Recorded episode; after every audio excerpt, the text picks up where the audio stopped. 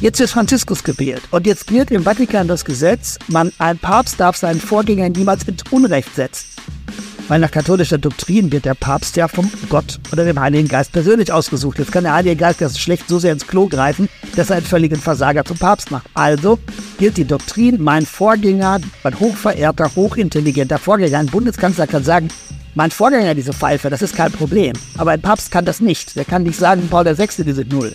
Deswegen gilt mein Vorgänger dieser hochverehrte Mann. Ja, ich bin ein tief katholischen Umgebung aufgewachsen und äh, war natürlich auch Ministrant, Messdiener Ministrant über, über, über viele Jahre hinweg und, und, und habe äh, im Grunde eine Druckbetankung von allen Seiten bekommen. Äh, manchmal muss ich sagen, ein bisschen zu viel. Da gibt es dann auch mal dann so Teenagerjahre, wo man sich sagt, das könnt ihr nicht alle mal. Dieser deutsche Unmut auch in Köln über den Fall Wölki, das ist, ist ein Unmut, den man ernst nehmen muss und ich muss ganz ehrlich sagen, aber das ist etwas, das sehr zyklisch ist, das kommt und geht.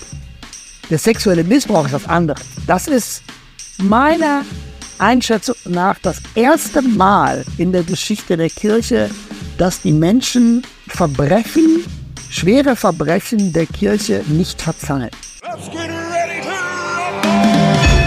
Gysi gegen Gutenberg.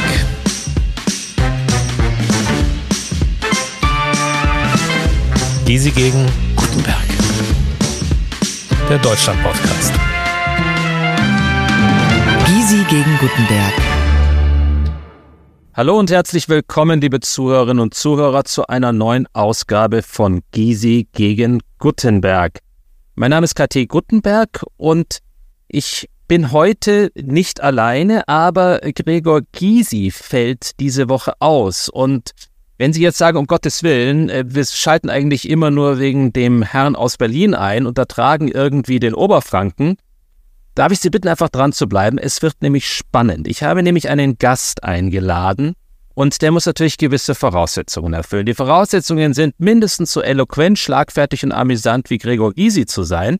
Und ich kann Ihnen versprechen, äh, dieser Gast äh, ist mindestens so äh, diesen Voraussetzungen gewachsen. Und auch wenn das etwas an der Eitelkeit meines Freundes Gregors kratzen mag, wird er sich freuen, dass wir heute über ein Thema sprechen, das vordergründig erst einmal schwierig, sperrig klingt. Ein Thema, das, das äh, großen Diskussionen ausgesetzt ist und das wir aber trotzdem in einer Form betrachten wollen, dass es sie unterhalten wird. Und ich bin überzeugt davon, dass es sie unterhalten wird. Was ist das Thema? Wir sprechen über die Kirchen. Wir sprechen über die Macht und die Ohnmacht der Kirchen heute. Es ist ein hart debattierter, ähm, ein hart debattierter Themenkomplex. Und mit wem mache ich das? Ich mache das mit Andreas Englisch.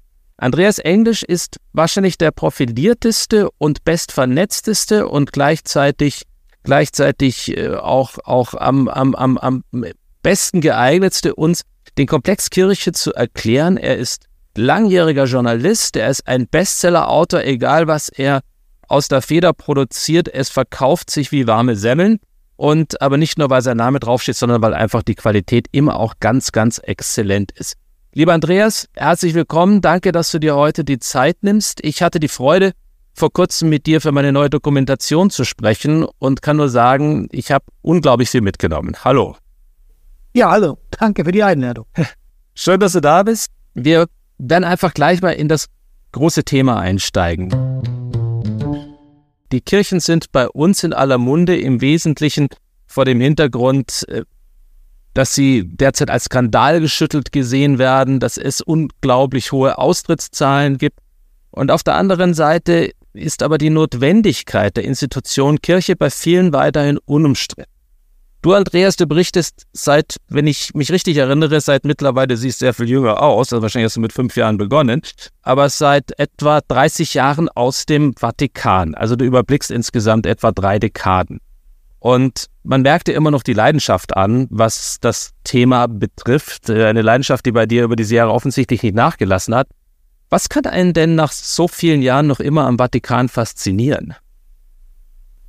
Und es ist äh, aus vielen Gründen faszinierend, aber ein, also der wichtigste Grund ist, es ist einfach ein eigener Staat, der nach völlig anderen Regeln tickt. Also mich hat das immer fasziniert. Es gibt in Deutschland die Bundespressekonferenz, da gibt es einen Bundeskanzler oder sowas ähnliches gibt es in den USA.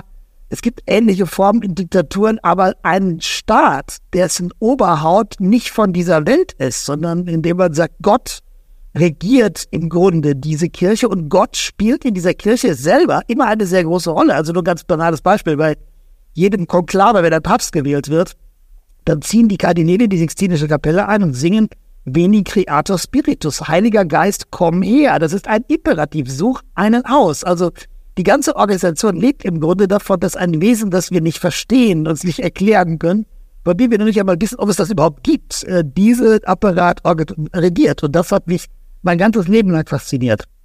Wie oft hast du das Gefühl, dass der Heilige Geist tatsächlich zugehört hat? Also, dass er äh, dann im Grunde den Willen auch erfüllt hat. Also, sagen wir mal so, viele glauben ja immer, noch selbst Gläubige sagen, am Ende haben wir es mit einer Institution zu tun, die im Wesentlichen von Menschen regiert ist, mit allen menschlichen Stärken und allen menschlichen Schwächen. Warum ruft man den Heiligen Geist dann an? Also ich muss ganz ehrlich sagen, ich habe das in meinem Leben oft mitbekommen, dass ich an einer Grenze war, wo ich dachte, ist das jetzt eine menschliche Institution? Aber ich, ich kann gerne mal ein Beispiel erzählen. Also ich erinnere mich an eine Reise mit Johannes Paul II. nach in die Slowakei. Da war er schon sehr, sehr krank. Das war, glaube ich, 2003 oder 2004. Und ähm, ich habe damals für eine große bekannte Zeitung gearbeitet. Und an diesem Tag war, sind wir durch eine Straße gefahren. Ein Pfarrer hatte sich einfach an die Straße gestellt mit seiner Gemeinde und wartete und hoffte, dass er der Papst vorbeikommt, dass er anhält. Also das war nicht geplant, es gehörte nicht zum Protokoll, gar nichts, sondern der stand da einfach an der Straße. Wojcina sah den das stehen, stoppt den Konvoi, äh, lässt sich das Mikrofon geben, aber er war schon so krank, dass er fast nie mehr sprechen konnte. Und noch ein Problem gab es, diese Parkinson-Krankheit sorgte dafür, dass er seine Hand nicht mehr wirklich kontrollieren konnte. Also wenn er etwas in die Hand nahm, war, sah das aus wie, wie gefroren. Also Wojtyla lässt sich das Mikrofon geben und er will in das Mikrofon sagen, Benedicat vos omnipotens Deus, es segne euch der allmächtige Gott. Das ist alles, was er will. Das schafft er nicht mehr. Seine Stimme schafft das einfach nicht mehr. Trifft's, aber er kann aber nicht mehr sprechen. Gegenüber auf der Straße waren meine Fotografenkollegen, das sind Profis, also die knipsen auch einen verbrennenden Fahrer im Formel-1-Auto, das sind knallharte Jungs. Ich war mit denen in Balkan-Krieg in Sarajevo, also die, die machen für Kohle, machen die Fotos, die betrügen ihre Freunde, das ist alles andere als ein moralisch einwandfreier Verein. Die arbeiten für Geld. Die standen gegenüber und äh, Jetzt kam der Sekretär und wollte Wojtyła das Mikrofon wegnehmen, weil der Polizist sagt, weiterfahren, weiterfahren, weiterfahren. Und der Papst schaffte das nicht, das loszulassen. Und dann versuchte der Sekretär ihm erst das Mikrofon auf der Hand zu winden, aber der kriegte diese Hand nicht auf. Deswegen schlug er den Papst immer wieder auf die Hand. Und der schrie vor Schmerzen. Und ich dachte, das kann nicht wahr sein. Der Mann, der die Sowjets bezwungen hat, der Michael Gorbatschows Willen einer Reform und Leonid Brezhnev jetzt Albtraum war, dieser Mann, der wirklich Weltgeschichte gemacht hat, der wird geschlagen wie ein Kind vor meinen Augen und schreit vor Schmerzen. Dann fiel dieses Mikrofon endlich runter und wir fuhren weiter. Und ich habe dann äh, meine damalige Redaktion angerufen und habe gesagt, wir haben eine Riesengeschichte. Äh, das ist heute Abend bestimmt in der Tagesthemen, äh, der, überall in, der, in den Zeitungen. Das ist, äh, der Papst ist vor meinen Augen regelrecht geschlagen worden. Immer wieder. Und zwar so sehr, dass der vor Schmerzen schrie. Und sagten, ja, das ist ja unglaublich. Ist das wirklich passiert? Und ich sagte, ja, ich habe das gesehen. Ich habe davor gestanden. Dann kamen wir ins Pressezentrum. Dann bin ich zu den Fotografen gegangen und habe gesagt, ich, ähm, ich brauche das Bild. Dann haben gesagt, äh, was für ein Bild? Dann haben gesagt, das Bild, ihr habt in perfekter Position gestanden. Der Papst ist geschlagen worden, ich brauche das Bild. Ich biete 50.000. Dann haben wir gesagt, nein, da bin ich, aber musste ich mich Rücksprache halten und habe dann gesagt 80.000. Und gesagt, nein. Und dann habe hab ich aufgegeben und dann habe hab ich gesagt, irgendjemand hat mich einfach überboten, weiß ich nicht, irgendeine, irgendeine große Zeitung. Und dann sind, bin ich abends in den Fotografenkumpels äh, Bier trinken gegangen und habe dann gesagt, heute ist für mich schlecht gelaufen. Ich habe die Geschichte zurückgezogen, wir haben nichts gebracht, wir hatten ja kein Bild, um das zu beweisen. Da habe ich gesagt, wer hat das Ding gekauft? Und dann sagte ein Freund von mir, den, den kannte ich schon sehr lange, der ist sozusagen ein bisschen der Chef dieser Fotografentruppe, der sagte dann, weißt du was? Ich habe in meinem Leben so viel Mist gebaut. Ich habe so viele Fehler gemacht. Ich habe meine Ehe gegen die Wand gefahren. Ich war nicht nett zu meinen Kindern. Aber als ich das heute gesehen habe, habe ich gesagt, das mache ich nicht. Das hat dieser Mann nicht verdient. ich werde dieses Foto nicht machen.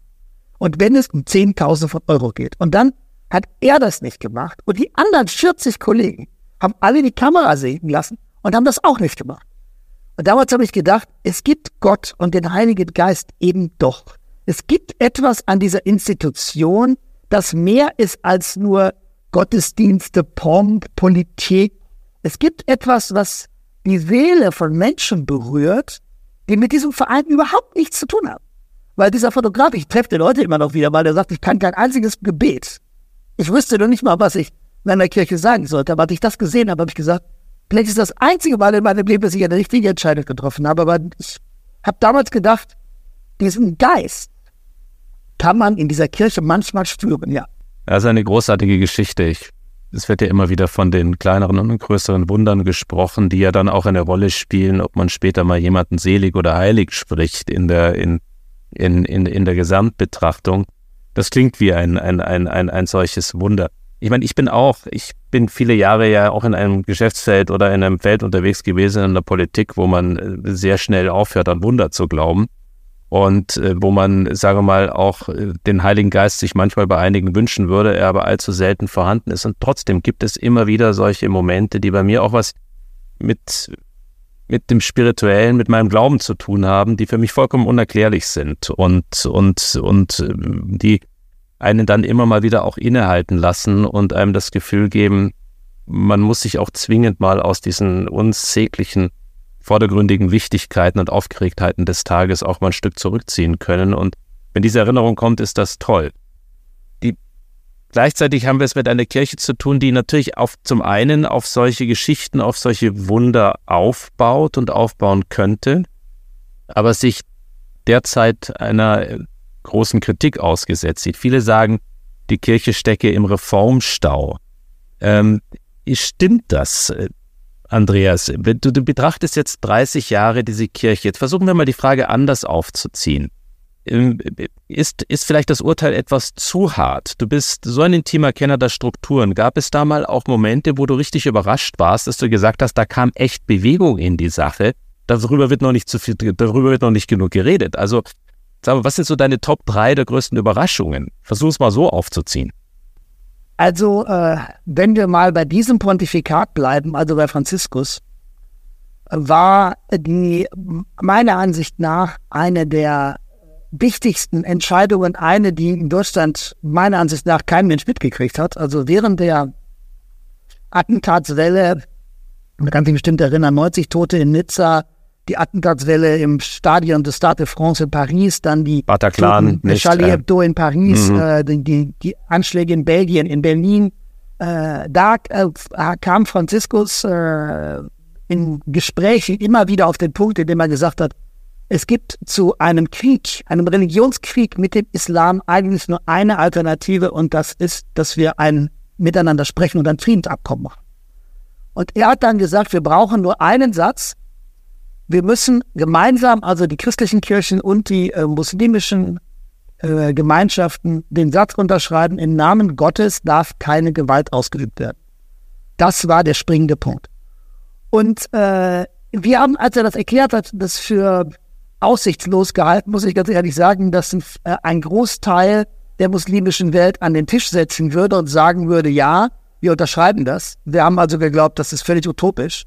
Zumal er die Latte sehr hoch gehängt hat. Er hat gleich gesagt, es geht mir nicht nur darum, dass es ein Abkommen gibt, sondern ich will als erster Papst der Geschichte einen Gottesdienst auf der arabischen Halbinsel zelebrieren. Also da liegen die heiligen Städten des Islam, Mekka und Medina. Mhm. Das haben wir beides für völlig Unsinn gehalten, muss ich ganz ehrlich sagen. Weil sie gesagt, heiliger Vater, man kann sich ja viel überlegen, aber äh, das ist einfach, das ist einfach Quatsch. Und er hat es dann tatsächlich geschafft, äh, als Partner bei der Al-Azhar-Hochschule in Kairo mit dem Boot, aber auch andere maßgebliche äh, sunnitische Organisation. Zum Schluss waren das Vertreter von etwa einer Milliarde Muslime, die sich in Abu Dhabi getroffen haben. Und der Papst hat tatsächlich diesen Vertrag unterschreiben lassen können. Und es kam tatsächlich zur ersten Messe auf der arabischen Halbinsel, die ich, muss ich ganz ehrlich sagen, noch am Morgen, bevor sie stattgefunden hat, für unmöglich gehalten hätte.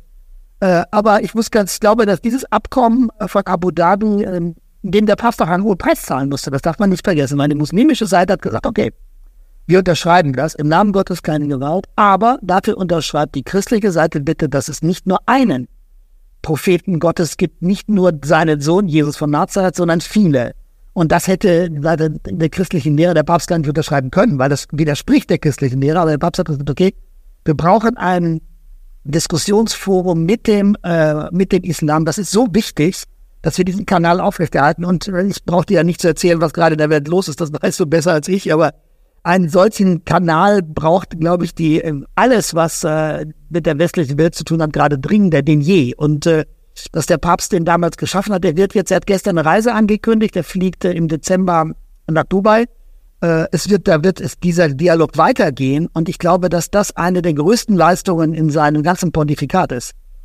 Ich bin, ich bin da bei dir, Andreas. Ich glaube, und es wäre so ungemein geboten, wenn das jetzt die entsprechende Auffrischung erfährt, weil die Lage ist derzeit von einer Komplexität und es, es ist überall sind wieder die Funken am Sprühen, wo es sind in einigen Bereichen dieser Welt nicht nur Funken, sondern es ist Krieg und äh, aber es wird sich eben nicht beschränken lassen, wie es aussieht auf einen kleinen regionalen Raum und deswegen wäre es höchst wünschenswert, wenn diese Initiative nochmal die nächste Schubkraft bekommen könnte. Bin da ganz bei dir. Ja, ja, also das halte ich für einen Riesenerfolg und ich glaube, dass das was, ähm, und ich muss doch mal, lass, lass mich doch mal eine Sache dazu sagen, weil das war unheimlich heikel, aus einem ganz einfachen Grund. Sein Vorgänger, Benedikt XVI., Josef Ratzinger, hatte mit dem Chef der Vatikanischen Kongregation für den Dialog unter den Religionen, das war ein dicker, runder, sehr netter Engländer, der hieß Michael Fitzgerald, mit dem hatte er einen schrecklichen Streit. Der hat sich furchtbar mit dem gestritten und hat ihn gefeuert, hat ihn also degradiert. Der wurde äh, zur arabischen Liga geschickt als Unterhändler. Und das war ein aus meiner Ansicht nach katastrophaler Fehler, weil die muslimische Seite dachte, okay, jetzt schickt uns der Vatikan jemanden, den der Papst nicht mag, mit dem der noch nicht mal spricht. Wir haben jetzt überhaupt keinen Kanal mehr. Der Papst findet den Dialog mit uns Muslimen so unwichtig, dass er jemanden schickt, der darum nicht mehr ausstehen kann. Das war eine ganz fatale Lage. Jetzt ist Franziskus gewählt und jetzt gilt im Vatikan das Gesetz, man, ein Papst darf seinen Vorgänger niemals ins Unrecht setzen. Weil nach katholischer Doktrin wird der Papst ja vom Gott oder dem Heiligen Geist persönlich ausgesucht. Jetzt kann der Heilige Geist das schlecht so sehr ins Klo greifen, dass er einen völligen Versager zum Papst macht. Also gilt die Doktrin, mein Vorgänger, mein hochverehrter, hochintelligenter Vorgänger, ein Bundeskanzler kann sagen, mein Vorgänger diese Pfeife, das ist kein Problem. Aber ein Papst kann das nicht. Der kann nicht sagen, Paul VI. diese Null.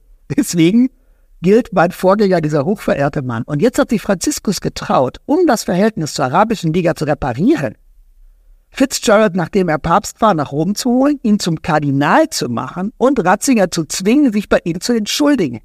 Damit war aus muslimischer Sicht die Welt wieder in Ordnung. Jetzt war wieder klar, dass repariert worden war, was vorher geschehen bei der Herabsetzung der anderen Seite äh, für die Verhandlungen. Und das war ein ganz wichtiger Schritt. Und ich muss ganz ehrlich sagen, äh, es ist Franziskus gelungen, einfach die Glaubwürdigkeit wiederherzustellen. Und das ist in der Situation, in der wir gerade sind, glauben, Gold wert. Also das würde ich mal sagen, war eine Überraschung, die nicht, äh, die ich, ich, ich meine, jetzt mal ganz ehrlich, glaubst du, dass man das in Deutschland weiß? Nein dass es diese Verhandlungen gab? Nein, ich glaube, dass man das nicht weiß. Und das ist letztlich ja auch ein Spiegelbild, Andreas, äh, dessen, wie entkoppelt sich die katholische Kirche in Deutschland und ihre Wirkkraft in Deutschland ähm, offenbart im Vergleich zu der Wirkkraft, die die Weltkirche als solche noch hat und die im Grunde gar in meinen Augen so nicht wahrgenommen wird. Und wir kreisen in Deutschland sehr um unsere eigenen Themen. Es ist äh, ein synodaler Weg auf den Weg gebracht worden, wo die Deutschen glauben, dass sie dass, dass, der, dass, der, dass, der, dass der Schwanz mit dem Hund wedeln kann, äh, mit Blick darauf, dass man dann sagt, was wir hier jetzt in Deutschland beschließen, mit, äh, im Hinblick auf die großen Streitthemen, sei es äh, Frauenpriestertum, sei es das Zölibat, sei es sei es viele, viele andere Sachen, die, die, die, die den Deutschen unter den Nägeln brennen, interessieren ja, und das, da erinnere ich mich an das Gespräch, das wir vor einigen Monaten hatten, interessieren ja in, in Rom letztlich die Entscheider die Bohne, um es mal so platt zu sagen. Also ein, ein, ein Deutschland kommt eigentlich nicht mehr vor, außer als, als, als leider querulantisch wahrgenommen. Oder liege ich da komplett falsch? Nee, nee, du liest völlig richtig. Das ist, das ist richtig. Das ist zwar traurig, aber es ist wahr. Also muss ich nur überlegen, der äh, seit dem Weggang von äh, Georg Genswein ist der höchste Deutsche im Vatikan, also der mit dem höchsten Amt. Das weiß ich sogar. Das ist Thebats van Elst, nicht? Das ist sozusagen für viele in Deutschland ist es ist Limburg und Badewanne äh, irgendwie in Verbindung gebracht damit. Und das ist eigentlich schon bizarr. Ja, das ist echt absurd, das stimmt. Also das ist äh, echt das ist eine eigenartige Situation, zumal Deutschland lange Zeit eine, echt, eine echte Weltmacht im Vatikan war. Die haben ja nicht nur den Papst, sondern auch fünf wirklich entscheidende Kandidaten gestellt. Das ist jetzt alles zu Ende.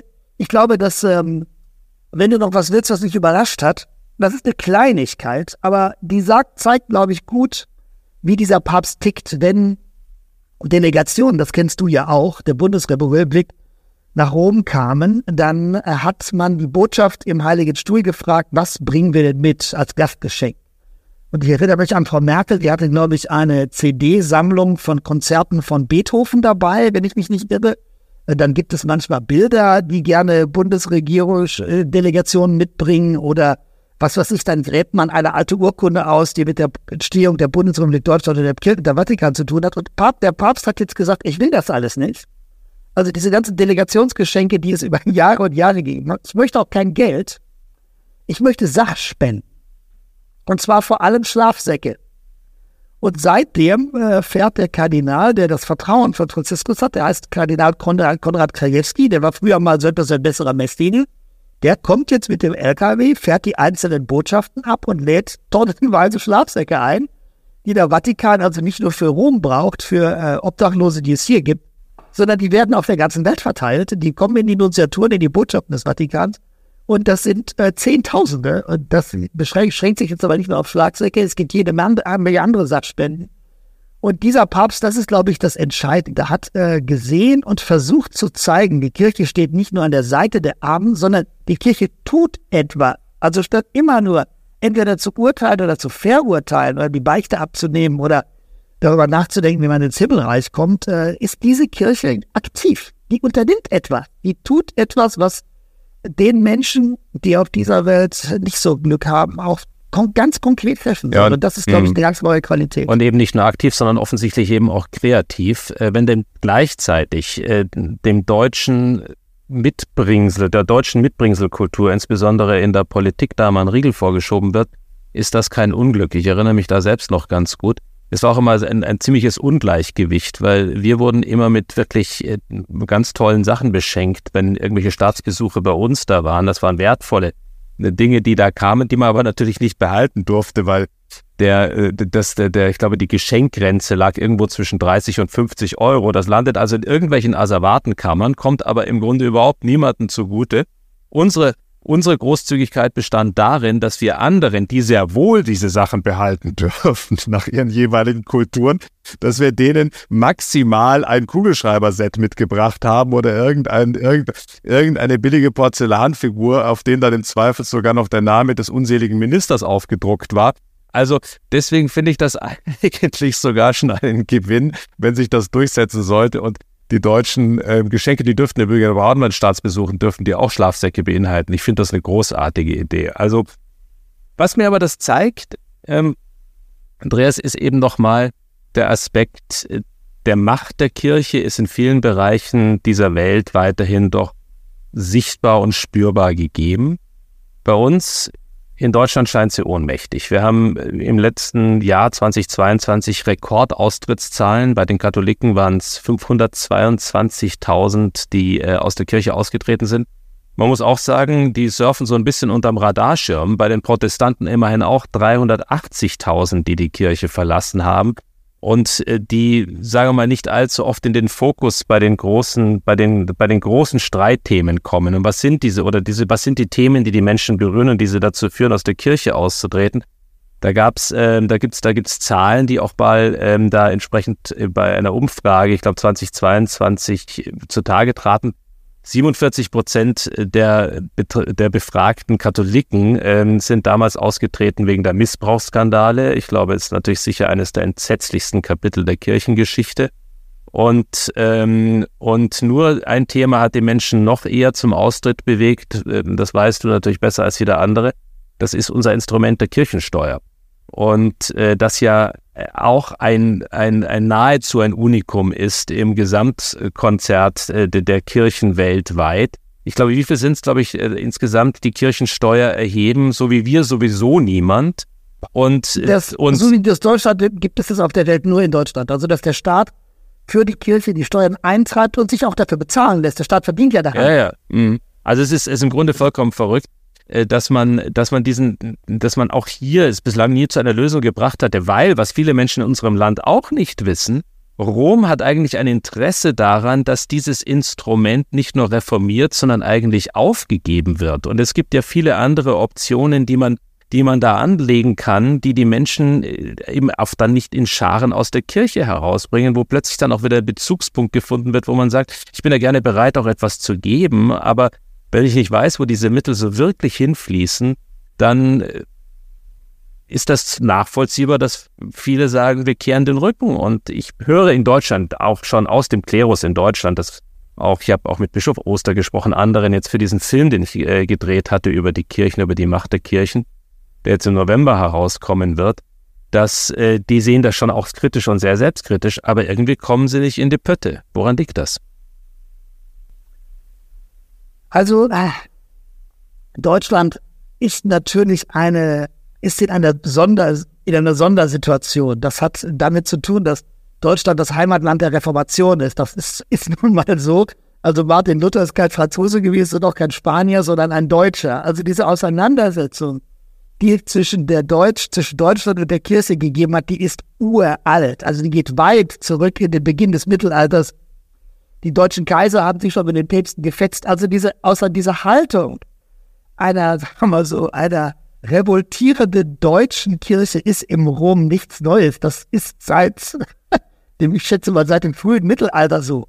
Äh, die Deutschen haben eine Tradition, was das angeht, natürlich. Die haben auch eine, und ich muss ganz ehrlich sagen, diese Krisen, dass äh, Deutschland mit dem Vatikan nichts zu tun haben wollte, die hat es immer gegeben. Die waren auch manchmal äußerst dramatisch. Das hat in Deutschland zu Religionskriegen geführt, die ganz furchtbare Kriege waren. Das hat zu Auseinandersetzungen geführt, die sich über Jahrhunderte hingezogen haben. Also, dass es einen deutschen Unmut gibt, der ein besonderer Unmut an den Kirchen ist, an dem Vatikan ist, das ist uralt. Und ich muss ganz ehrlich sagen, ich sehe das mit einer gewissen Freude, dass diese Tradition nicht abgerissen ist.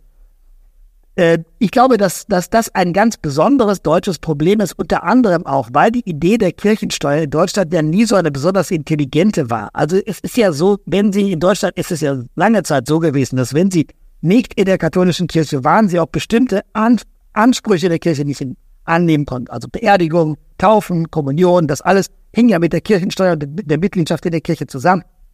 Das war in anderen Ländern ganz anders da hat man auch, das, deswegen hat man das Instrument, ob die Leute die Kirchen verlassen oder nicht, auch nicht so. Ich glaube, dass dieses, dieser deutsche Unmut auch in Köln über den Fall Wölki, das ist, ist ein Unmut, den man erst nehmen muss, und ich muss ganz ehrlich sagen, aber das ist etwas, das sehr zyklisch ist, das kommt und geht. Der sexuelle Missbrauch ist was anderes. Das ist meiner Einschätzung nach das erste Mal in der Geschichte der Kirche, dass die Menschen Verbrechen schwere Verbrechen der Kirche nicht verzeihen. Also ich sage mal ein ganz drastisches Beispiel. Es gab nach dem Zweiten Weltkrieg einen Bischof, der hieß Alois Hudal, der hat den schlimmsten Kriegsverbrechern Pässe ausgestellt, damit die über Genua nach Argentinien abhauen konnten. Das war ein sehr schweres Verbrechen. Das betraf unter anderem Igor Stangl, das war der, das war der Leiter des KZ Treblinka. Das sind Menschen, die haben Millionen von Menschen in den Tod getrieben. Die sind von diesem Mann der katholischen Kirche mit Pässen ausgestattet worden und die konnten nach Argentinien verschwinden. Trotzdem waren in den 50er und 60er Jahren die katholische Kirche voll. Das hat man der Kirche verziehen, obwohl das zweifellos ein sehr schweres Vergehen war. Jetzt, der Missbrauch vor allem von Kindern und Jugendlichen scheint bei ganz vielen Menschen an eine Grenze zu stoßen, wo man sagt, jetzt ist für mich Schluss. Das ist, glaube ich, ein wirklich ganz neues Phänomen in der Geschichte. Das betrifft nicht nur Deutschland, das betrifft Italien, Spanien, Frankreich, das betrifft ganz massiv die USA, die, wo die Diözesen mittlerweile pleite gegangen sind, weil sie können den Betrieb nicht mehr aufrechterhalten, weil äh, sie so hohe wieder Gutmachungszahlungen zahlen mussten, dass sie de facto zahlungsunfähig sind. Also es gibt durch vier oder fünf Diözesen in den USA, die wirklich zugemacht haben. Das betrifft aber auch Lateinamerika, das betrifft eigentlich die ganze Welt. Und ich glaube, das ist eine Krise, aus der herauszukommen wird sehr lange dauern und sehr schmerzhaft und es wird bleibende Schäden hinterlassen, ganz bestimmt. Und sie stößt insbesondere auch sehr, sehr viele junge Menschen ab, weil auch da die Kommunikation, sagen wir mal, eher krankt. Und das ist etwas, was man in Deutschland sehr beobachten kann. Ist denn die Jugend noch die Zukunft der Kirche? Ja, ganz klar. Also das ist eine Sache, ich glaube, das unterschätzt man in Deutschland maßlos. Und ich war auf dem Welt, äh, Welt, Weltjugendtag in Lissabon mit dem Papst und ich äh, war mir ganz sicher, dass die Zahlen äh, der Mitglieder stark nach unten gehen würden. Also hätte ich jede, jede Wette, wäre ich darum eingegangen, weil ich gesagt hätte, dass diese große Krise der Kirche, die es ja gibt, ohne jeden Zweifel, mit einem Papst, von dem vor dem vorgeworfen wird, er haben, würde die Reformen nicht umsetzen, viele junge Menschen ja auch wissen, dass junge Menschen vom sexuellen Missbrauch betroffen waren. Das geht ja um ein Problem, das geht die ja selber an. Deswegen hätte ich gedacht, es gibt mit Sicherheit eine Reaktion darauf, die ist vollkommen ausgeblieben. 1,5 Millionen junge Leute haben eine Riesenparty in Lissabon gefeiert und waren, haben Lieder gesungen, haben eine Kirche hochleben lassen, als sei nichts passiert. Und was mich auch gewundert hat, ist die Zahlen für die Anmeldungen der Messdiener-Wallfahrten, die sind in Rom immer sehr wichtig. Hätte ich auch gewettet, dass die drastisch nach unten gehen werden, also halbieren oder eher noch mehr. Die sind gleich geblieben. Die hat sich überhaupt nicht verändert. Und äh, da muss ich ganz ehrlich sagen, ich glaube, der, wir sehen die durch die Medien so stark aufgeputschte Krise der Kirche übersehen wir, glaube ich, manchmal in einem, mit einem, auf eine gewisse übertriebene Art und Weise, weil ganz viele junge Menschen empfinden diese Krise überhaupt nicht. Die sind der Meinung, äh, ich habe mit ganz vielen jungen Menschen in Lissabon gesprochen und habe gesagt, findet ihr denn, das kann alles so weitergehen? Findet ihr nicht Frauenpriestertum, Abschaffung der Zölibat? Und die haben eigentlich alle das Gleiche gesagt. Die haben gesagt, diese Spiritualität, die Nähe zu Gott, dass es überhaupt jemanden gibt, der über das Gute und das Böse spricht und nicht sagt, das ist alles egal. Das ist für uns so wichtig, dass mir eigentlich egal ist, äh, was die Einzelheiten dieser Organisation sind. Mir geht es darum, dass es jemanden gibt auf dieser Welt, der sagt, das ist richtig und das ist falsch. Das ist gut und das ist böse. Weil viele junge Menschen scheinen diese, dieses Verschwimmen äh, als ein großes Problem zu sehen. Und die sagen, äh, ich weiß, dass ich innerhalb, ich habe auch ganz viele gesprochen, die gesagt haben, ich werde von meinen äh, Klassenkameraden angefeindet, weil die sagen, ich habe sie nicht alle.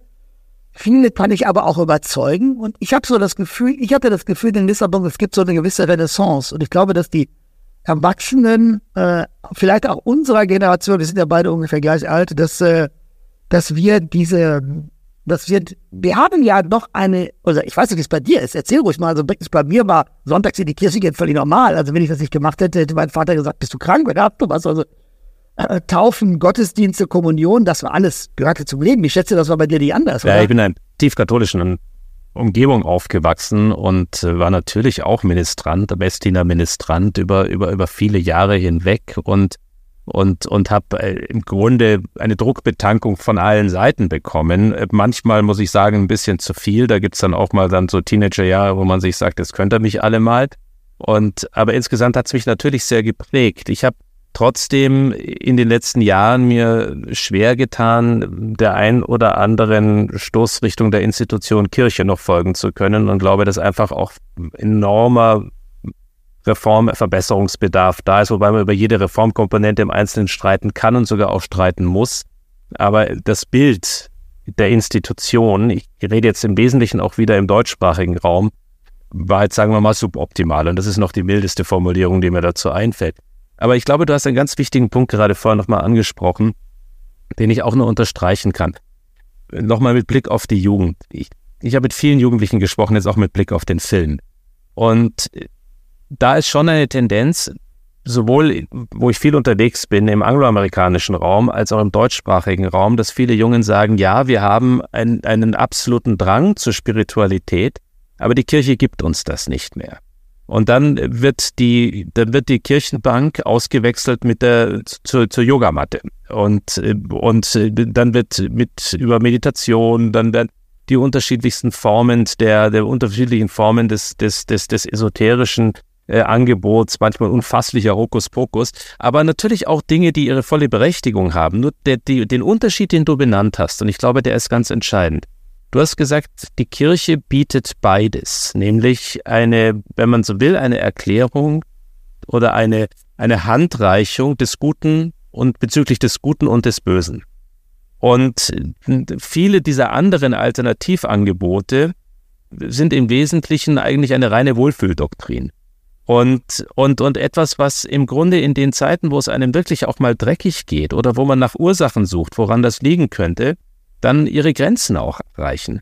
Und das gilt sicher nicht für alle und es gibt auch wirklich ganz bemerkenswerte Angebote. Ich muss auch sagen, die man durchaus auch ja auch koppeln kann. Das macht ja auch viel Sinn. Und ich verstehe auch, wenn jemand heute keinen Rosenkranz mehr beten will, dass er lieber eine halbe Stunde meditiert. Im Zweifel ist der Unterschied da nicht so groß. Beim einem rutschen halt dann die Gebetskugeln durch die Finger und, äh, und, und statt ähm, gegrüßet seist du Maria und am Vater unser wird, wird, eben, wird eben sich sehr gegenwärtig konzentriert auf den Augenblick der Rosenkranz war früher nichts wirklich anderes. Es ist halt die Methode gewesen, die man weitergegeben hat. Und aber dieser Unterschied, den finde ich, den, den finde ich ganz, ganz, ganz äh, essentiell. Und, und er wird ich, in meinen Augen zu wenig den Menschen in einer Sprache nahegebracht, dass sie sagen, ja, die Alternativen sind gut, aber deswegen muss ich nicht Abstand nehmen von der Kirche. Eine Welt, in der äh, das Böse nur den äh, Sozialarbeitern überlassen wird, indem man sagt, also da ist irgendwas schiefgelaufen, das ist einfach nicht wahr. Und das merken gerade vor allem junge Menschen, weil also ich merke das bei den Jugendtag, habe ich das immer gemerkt, und die sind ja alle sehr idealistisch. Die sind sehr viel idealistischer als ein abgehalfterter alter Journalist wie ich. Äh, so, die wollen ja auch noch, haben ja noch große Träume, die haben ja noch, äh, wie, wie gesagt, die wollen diese Ideale, die und äh, weißt du, klar, im Laufe eines Lebens gehen solche Ideale auch häufig kaputt, dass man sagt, vieles ist einfach nicht ideal. Aber ich glaube, dass, dass die Kirche ähm, das leistet und sagt, es gibt einen Unterschied zwischen gut und böse und zwischen richtig und falsch und du kannst dich bemühen, ein Leben zu führen, das ein gutes Leben ist. Und das ist, glaube ich, ein ganz entscheidender Punkt. Und das, das Zweite ist, was äh, was ich in den letzten Jahren erlebe, ist natürlich, ähm, dass es ein polnischer Papst, Johannes Paul II., geschafft hat, diese Kirche so stark zu globalisieren.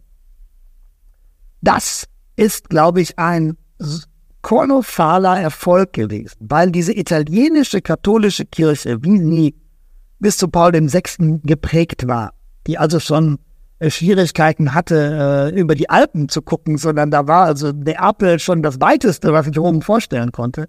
Dass da der Papst gekommen ist und hat gesagt, wir müssen stark sein in Neuseeland, in Ghana, in Kanada, wir müssen unsere Flügel äh, ausbreiten und das hat dann Franziskus jetzt, Benedikt fand das nicht so wichtig, aber Franziskus hat das jetzt in einer beeindruckenden Art und Weise umgesetzt. Also ich muss ganz ehrlich sagen, ich, die Reisen, die ich mit ihm gemacht habe, da waren, da sind, habe ich Katholiken kennengelernt in Myanmar, im ehemaligen Burma, Menschen, die also ganz aktiv versuchen, diesen entsetzlichen Krieg, der dort gegen die Rohingya geführt wird, das ist ja der furchtbarste Völkermord, den es zurzeit auf der Welt gibt. Das waren Christen. Ich habe Christen in Bangladesch kennengelernt, in Mogadischu, in, in, ich war also in Madagaskar, wo in christlichen Gemeinden äh, und das ist alles ganz neu. Das ist völlig neu, dass äh, Rom gesagt hat, dass wir äh, alles auf, den, auf Italien konzentrieren. Das war jahrelang unsere Schwachstelle. Wir müssen jetzt stark sein in Maputo, wir müssen stark sein in Neu-Delhi, wir müssen diese Kirche auffächern. Und äh, ich muss ganz ehrlich sagen, das spürt man gerade in Rom also äh, ganz gewaltig. Das ist, äh, das spürst du äh, plötzlich. Und das ist etwas, was jungen Menschen unheimlich gut gefällt. Also ich sage mal, ein ganz banales Beispiel aus Lissabon. Da habe ich mit ähm, drei jungen Frauen aus der Ukraine gesprochen. Die waren aus, aus Lviv, also aus dem ehemaligen Lemberg, gekommen, hatten sich bis über Berlin bis nach Lissabon durchgeschlagen und wohnten jetzt bei einer portugiesischen Familie. Und dann habe ich gesagt, ähm, äh, wie, wie habt ihr das denn organisiert? Und dann haben die gesagt, wir haben das nicht organisiert. Ich habe gesagt, wie, wie ihr habt das organisiert? Ja, wir sind einfach nach Lissabon gekommen, äh, wir wollten einfach nur hier sein. Wir finden das wunderschön, in Frieden zu sein. Wir finden es wunderschön, in einer Umgebung zu sein, die so freudig ist. Und auf der Straße haben zu einer Frau gesagt, ach, wissen Sie, wir wissen nicht genau, wir haben kein Geld, wir würden wissen, gerne wissen, ob jetzt hier eine Turnhalle her, wo wir schlafen können. Dann hat die gesagt, die kommt, gibt zu mir nach Hause. Dann hat die das Wohnzimmer freigeräumt Und dann haben wir sie abends gefragt, warum machen sie das? Und dann hat sie gesagt, ihr seid Christen. Und dann haben wir die jungen Mädels zu mir gesagt, da haben wir zum Mal kapiert, dass wenn du ein Christ bist, es möglich ist, dass du auf der ganzen Welt einen anderen Christen findest. In, in Argentinien, in, weißt du was ich, in Sibirien, keine Ahnung, auf der Welt und dass das etwas ist, was so stark verbinden kann, dass du dir keine Sorgen darüber machen brauchst, wo du heute Abend schläfst und was du morgen zu essen kriegst. Also die haben auf diesem Weltjugendtag auch diese globale Möglichkeit, auch die globale Macht, aber auch die globale Möglichkeit an der Kirche gesehen und das hat mich, muss ich ganz ehrlich sagen, sehr gefreut. Also im Grunde auch fast so, dass man sagen könnte, ist es heute mehr ein Angebot, auch eine globale Familie anzunehmen, als früher das brachiale Missionieren, nicht? Ich meine, das hat ja auch, das hat ja auch unglaublich viel Leid ausgelöst. Und, und ich glaube, da ist viel Lessons learned in, in dem Bereich zu sehen. Andreas, ich könnte stundenlang mit dir weitersprechen. Ich mache jetzt mal, mach mal Folgendes. Ähm, ähm, ich stelle dir jetzt mal so ein paar Fragen, die, wo wir beide, glaube ich, einige da, du sowieso und ich eine der Antworten, einige der Antworten auch aber die, glaube ich, jung und alt interessieren und die jetzt vordergründig banal sind, aber wahrscheinlich gar komplexer sind. Aber vielleicht mal so ein bisschen im Staccato. Ähm, welche Sprache spricht man denn im Vatikan eigentlich? Angesichts der globalen, der globalen. Ist es weiterhin Italienisch, nicht? Italienisch, äh, Englisch wird immer wichtiger und der Papst hat neulich bei der Verabredung, bei einer An Ankündigung mal gesagt, es gibt nur noch ein oder zwei Kardinäle im Vatikan, die wirklich Latein können. Das wäre nicht meine nächste Frage gewesen. Also du bist auch humanistisch aufgewachsen, oder? Ja. ja. Mhm. Ich habe auch noch Enzykliken auf Latein gelesen, weil sie nur, sie nur auf Latein gab. Es gibt immer noch einige Erklärungen, die es nur auf Latein gibt, das stimmt. Es ist immer noch die Amtssprache. Also wenn du an einen Bankomat gehst und im Vatikan gehst, ist das Latein. Das ist auf keine andere Sprache. Das ist auch in den Parkboxen, da wo du deine Zettel ziehst, das ist alles auch auf Latein. Das ist, ist noch so, aber die Menschen, die wirklich noch Latein fließend sprechen können, also Josef Ratzinger war einer der letzten, glaube ich. Also von Sprechen bin ich auch weit entfernt, aber ich habe es neun Jahre in der Schule gehabt und, äh, und auch Griechisch, Altgriechisch war, war bei mir, äh, saß bei mir im Nacken. Ich habe es allerdings gemocht, erstaunlicherweise. Aber ich habe auch tolle Lehrer gehabt, also von daher ging das. Ähm, viele verbinden den Vatikan heute nur, doch, nur noch durch einen Zugang, den sie hatten, nämlich durch mehr oder weniger gelungene Filme und mehr oder weniger gelungene Romane Dan Browns. Wie viel Wahrheit steckt denn in Dan Brown? Also es gibt, äh, alle Vatikan-Thriller machen häufig drei Fehler. Der erste ist, irgendwann während dieser Filme gehen die ins Geheimarchiv oder in das Geheimarchiv des Vatikans und sie gehen immer nach unten. Das ist Unsinn. Es gibt ein Geheimarchiv des Vatikans, aber das liegt am oberen Ende des Vatikanischen Hügels. Also wenn du ins Archiv musst, musst du sechs Stockwerke hoch, nicht nach unten. Was für den bräsigen Hintern eines Produzenten da nicht gemacht ist, wenn man da so weit genau. muss sich. Ja. Mhm. Das, der zweite Fehler, den immer alle begehen, ist, dass die, die Päpste durch einen Tunnel aus dem äh, Vatikan fliehen und sich in Sicherheit bringen. Das, es gibt einen Fluchtgang, der ist aber gar kein Tunnel, sondern der ist überirdisch. Also über dem Papst ist freier Himmel. Und der dritte Fehler ist, Kardinäle werden häufig in den Brunnen in Rom ertränkt, vor allem im, äh, in der, auf der Piazza Navona. Diese Brunnen sind 30 Zentimeter tief. Da kannst du selbst bei allerbesten Vielen niemanden ertränken. Außer den Kopf lange runterhalten. Aber das, das, ja, das, das ist du aber, so da das Wasser nur so ist, mhm. wird's echt, musst du schon ganz drücken. Wer sind denn die wahren Hintermänner, die Strippenzieher, die kaum jemand kennt? Es gibt jetzt wieder einen, äh, Kardinal Fernandez. Also es, sagen wir so, es gibt im Vatikan immer nur einen wirklich wichtigen Strippenzieher. Strippenzieher gibt es jede Menge. Aber der wirklich wichtige ist der, der während einer Papstwahl die Stimmen sammelt. Während einer Papstwahl ist es immer so, dass nicht der Papst, der gewählt wird, der entscheidende Mann des Konklaves ist, sondern in dem Konklave gibt es jemanden, der dafür sorgt, dass die Stimmen zusammenkommen für den nächsten. Das ist der wichtigste Strippenzieher überhaupt. Den hat es sehr lange während der Amtszeit von äh, Franziskus nicht gegeben, weil er keinen ernannt hat. Die Päpste ernennen den richtig. Also das läuft natürlich unter der Hand, aber man kapiert das sehr schnell. Und Franziskus hat jetzt vor kurzem, also vor wenigen Monaten, jemanden ernannt, Kardinal Fernandez aus Argentinien. Der ist jetzt der wichtigste Strippenzieher des Vatikans. Das merkt man auch daher, die Besucherliste bei ihm ist kilometerlang. Also bei ihm einen Termin zu bekommen, sehr, sehr schwer.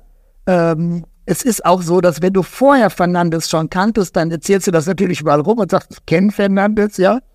Äh, er ist ähm, ganz eindeutig der Mann, der im nächsten Konklave auch die Möglichkeit haben wird, zu sagen, okay, den kann Wunschkandidaten von Bergoglio setzt sich jetzt durch, weil er kennt die anderen Kardinäle auch. Das wird dann zu solchen Gesprächen kommen, wie jemand, der nicht für seinen Kandidat stimmen wird, dem kann er dann sagen, pass mal auf, ich weiß ganz genau, du hast dann das und das und das gesagt und da das und das und das getan. Das lassen wir mal unter den Tisch fallen, aber du gibst bitte die richtige Stimme ab. Also der ist, das ist jetzt äh, mit Abstand der mächtigste Mann. Ein mächtiger Mann, der, äh, ich überlege mir immer mal wieder, wie sind, wie sind mächtige Männer im Vatikan, wenn sie das, den Moment des Privaten haben? Also, äh, wir nehmen sie ja immer in ihren, sozusagen als Würdenträger wahr. Ähm, wie sind Sie denn abseits der Öffentlichkeit? Du erlebst sie ja da auch. Ist das, ähm, also jetzt wenn man das einfach mal, wenn jemand überhaupt keine Ahnung von der Kirche hat, wir haben es ja mit Menschen zu tun. Haben die Spaß? Ist das, äh, dann lassen die auch mal die Sau raus. Ist da auch mal am Abend wird da auch mal anständig ins Glas geguckt. Ich, äh, also es ist einfach mal, ich, ich versuche mal ein Stück das zu vermenschlichen, was viele als vollkommen abgehoben oft betrachten und einfach mal um so ein Gespür also zu bekommen. So, dass sie das als abgehoben betrachten, ist insofern richtig, als dass äh, viele der Leute, die im Vatikan wirklich was zu sagen haben, wohnen ja in einem Palast, von dem können wir beide nur träumen. Also was weiß ich, die Leute, die in der Glaubenskongregation wohnen, die wohnen in einem Palast, den hat Michelangelo Buonarroti gebaut, in einer Wohnung, der 500 Quadratmeter. Die ist ausgemalt von einem Renaissance-Künstler. Also die, diese Kapelle hat einen Versicherungswert um zwei Milliarden Euro. Also das ist eine Pracht, in der viele von denen leben. Die kannst du und ich, wir können die uns wirklich kaum vorstellen. Allerdings auch, wenn die Feierabend haben, dann sind die auch unheimlich froh, aus dieser Pracht mal rauszukommen. Also fast alle meine wirklich guten Freunde wollen, wenn wir abends ausgehen oder feiern, wir haben gerade neulich äh, einen großen, ein großes Jubiläum gefeiert, die wollen nie in ein schickes Restaurant, sondern die wollen immer äh, am besten ohne Priesterkragen, also dass sie kaum zu erkennen sind, in irgendeine ganz banale römische Trattoria, äh, laut, äh, wollen nicht über die Kirche reden, sondern über alles andere. Also die reden dann über auch über Frauen, Fußball, äh, was weiß ich, Urlaub, Autos. Äh, und das ist, äh, das ist, also ich habe sehr viele sehr gute Freunde, mit denen gehe ich auch Fußball spielen. Ich habe einen sehr guten Freund, das ist ein sehr hohes Tier, weil er zuständig ist für die, Beziehung zwischen dem Vatikan und den Juden. Mit dem gehe ich regelmäßig joggen. Wir haben also viel Spaß miteinander.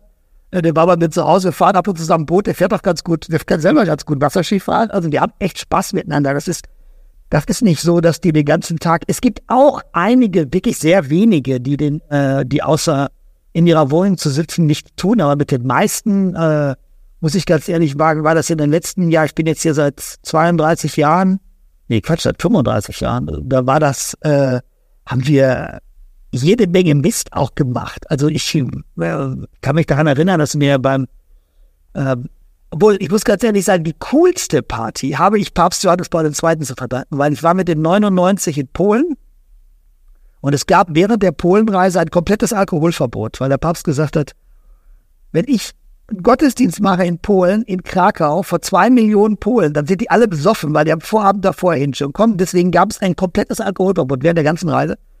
Aber wir waren ja immer in jeder Stadt. Also das Alkoholverbot galt nur in den Städten, in denen er war. Aber wir waren ja immer mit ihm zusammen. Und am letzten Abend haben wir dann gesagt, Heiliger Vater, wir haben jetzt echt die Nase voll. Wir haben zwei Wochen lang malocht. Wir haben alles geschrieben, was sie gesagt haben. Wir wollen jetzt Weiber, Wein, Spaß. Und er hat dann wirklich gesagt, okay, ich besorge euch eine Kneipe und wir haben einen, wir haben einen Gasthof im Ghetto von, äh, von Krakau für uns geöffnet. Also das war vorne alles zu, wie alle anderen Kneipen waren auch zu, war alles geschlossen wegen Alkoholverbot. Nur diese war auf. Wir mussten durch den Hintereingang rein. Und äh, es ist wirklich wahr, gegen Mitternacht tanzten zwei Ordensfrauen aus Chile auf dem Tisch. Okay. Das war eine der coolsten Partys meines Lebens. Also, wunderbar dieser Bogen hin zum, dass es dann doch sehr menschelt und auch menscheln soll. Äh, Andreas, wie ich es gesagt hätte, ich meine, wir könnten hier jetzt fünf Folgen hintereinander aufnehmen und, äh, und, und, und, und würden noch zu keinem Ende kommen. Aber ich will, liebe Zuhörer und Zuhörer, Ihnen einfach auch einmal sagen, dass alles, was Sie jetzt von Andreas Englisch gehört haben, ist etwas, was Sie auch in vielen seiner Bücher nachlesen können und wo sich diese humorvolle, auch diese sensible Tonalität immer wieder findet und, und eine, die einem dieses komplexe Wesen, Vatikan, Kirche, Weltkirche einfach ein Stück näher bringt. Und Andreas, du hast gerade in diesem Jahr wieder ein Buch herausgebracht, ich glaube im März dieses Jahres, ähm, das Vermächtnis von Papst Franziskus, wie der Kämpfer im Vatikan die katholische Kirche verändert hat. Ich kann Ihnen das allen nur wärmstens ans Herz legen, weil äh, Sie lesen das, in, was Sie gerade von Andreas Englisch gehört haben, in einer sehr, in einfach einer sehr intimen, aber gleichzeitig unglaublich respektvollen, aber immer auch notwendig kritischen ähm, Herangehensweise und es in meinen Augen liest sich's, äh, also es ist so ein, ein Page-Turner, war es zumindest für mich. Und äh, deswegen kann ich dieses Buch nur anpreisen. Du in deiner dir sehr eigenen Bescheidenheit wirst es natürlich nicht so anpreisen, aber ich darf's. Und, ähm, und von daher eine ganz große Empfehlung von meiner Seite. Und, ähm, und Andreas, dir danke ich herzlich, dass du, dass du dir die Zeit genommen heute hast. Und liebe Zuhörerinnen und Zuhörer, wenn Sie das Gefühl haben, Sie würden da gerne auch mal wieder zuhören, ähm, dann bin ich bereit, lieber Andreas, dir anzudrohen, dass ich dich wieder anrufe und frage, dass wir das irgendwann mal wieder machen. Weil ich glaube, es ist, es ist so wichtig auch, dass wir eine Institution, die bei uns sehr einseitig äh, zu Recht in vielen Fragen kritisiert wird, aber sehr einseitig auch verteufelt wird, dass man da immer mal wieder die Palette etwas öffnet und, und, und, und auch Erklärungen bekommt, die man sonst wirklich nicht tagtäglich hört. Und dann darf ich noch einen Hinweis geben, Gregor Gysi kommt zurück, keine Sorge. Also der hat nicht von mir die Schnauze voll, sondern der hat momentan ein äh, bisschen Ärger um die Ohren. Das haben sie ja, oder Ärger ist falsch, aber Herausforderungen. Er würde wahrscheinlich möglicherweise das Wort Ärger nie benutzen. Sie haben mitbekommen, dass in seinem eigenen Laden es da gerade ein bisschen drunter und drüber geht. Und äh, deswegen war er diese Woche und ist diese Woche besonders gefordert. Er wird aber zurück sein und er wird mit mir auch, das haben wir in einiger letzten Sendungen schon gesagt, gemeinsam auf der Bühne stehen. Ähm, wir haben jetzt zwei Termine, einmal in Kulmbach am 11.12. in der Stadthalle und das, äh, dafür gibt es noch ein paar Restkarten und diese Karten bekommen Sie überall, wo im Vorverkauf üblicherweise Karten verkauft werden. In Berlin sind wir am 16.12., das ist bereits ausverkauft und äh, darüber freuen wir uns natürlich sehr zum einen, aber zum anderen ist es natürlich ein Anlass, möglicherweise auch das bald wieder zu machen danken Ihnen sehr für Ihr Interesse und uns können Sie schreiben. Und äh, auch äh, Andreas, an dich gebe ich das mit Freuden und gerne weiter, wenn äh, Kommentare und Anregungen kommen. Erstens, wenn Sie Andreas Englisch wieder hören wollen, äh, wovon ich fest ausgehe. Aber zweitens, wenn Sie mich weiterhin äh, erträglich, doof oder ähm, äh, in irgendeiner Form okay finden, dass äh, wir freuen uns über diese Zuschriften. Gregor sowieso. Ähm, jetzt habe ich heute nicht meinen Partner, der ja regelmäßig die E-Mail-Adresse vergisst, die er Ihnen sagen soll, wie man uns erreicht. Und deswegen stehe ich völlig im Nebel jetzt hier gerade. Bin deswegen dazu aufgerufen, auf irgendeinen Zettel zu schauen, wo es draufsteht. Und Gregor wüsste jetzt das GGG. Beginnt mit GGG at openminds.media. Ähm, Gregor, du kannst stolz auf mich sein, wenn du das hören solltest. So flüssig ging es mir noch nie von den Lippen. Da können Sie uns schreiben. Wir freuen uns auf Sie auf die nächste Folge. Andreas, dir nochmal herzlichen Dank. Es hat ganz viel Freude gemacht. Danke dir auch. Mach's gut. Alles und bis gut. bald mal. Ne? Bis bald. Und liebe Zuhörer, Zuhörer, Ihnen alles Gute. Danke. Gysi gegen Gutenberg ist eine Produktion der Open Minds Media GmbH. Neue Folgen hören Sie jede Woche, überall, wo es Podcasts gibt.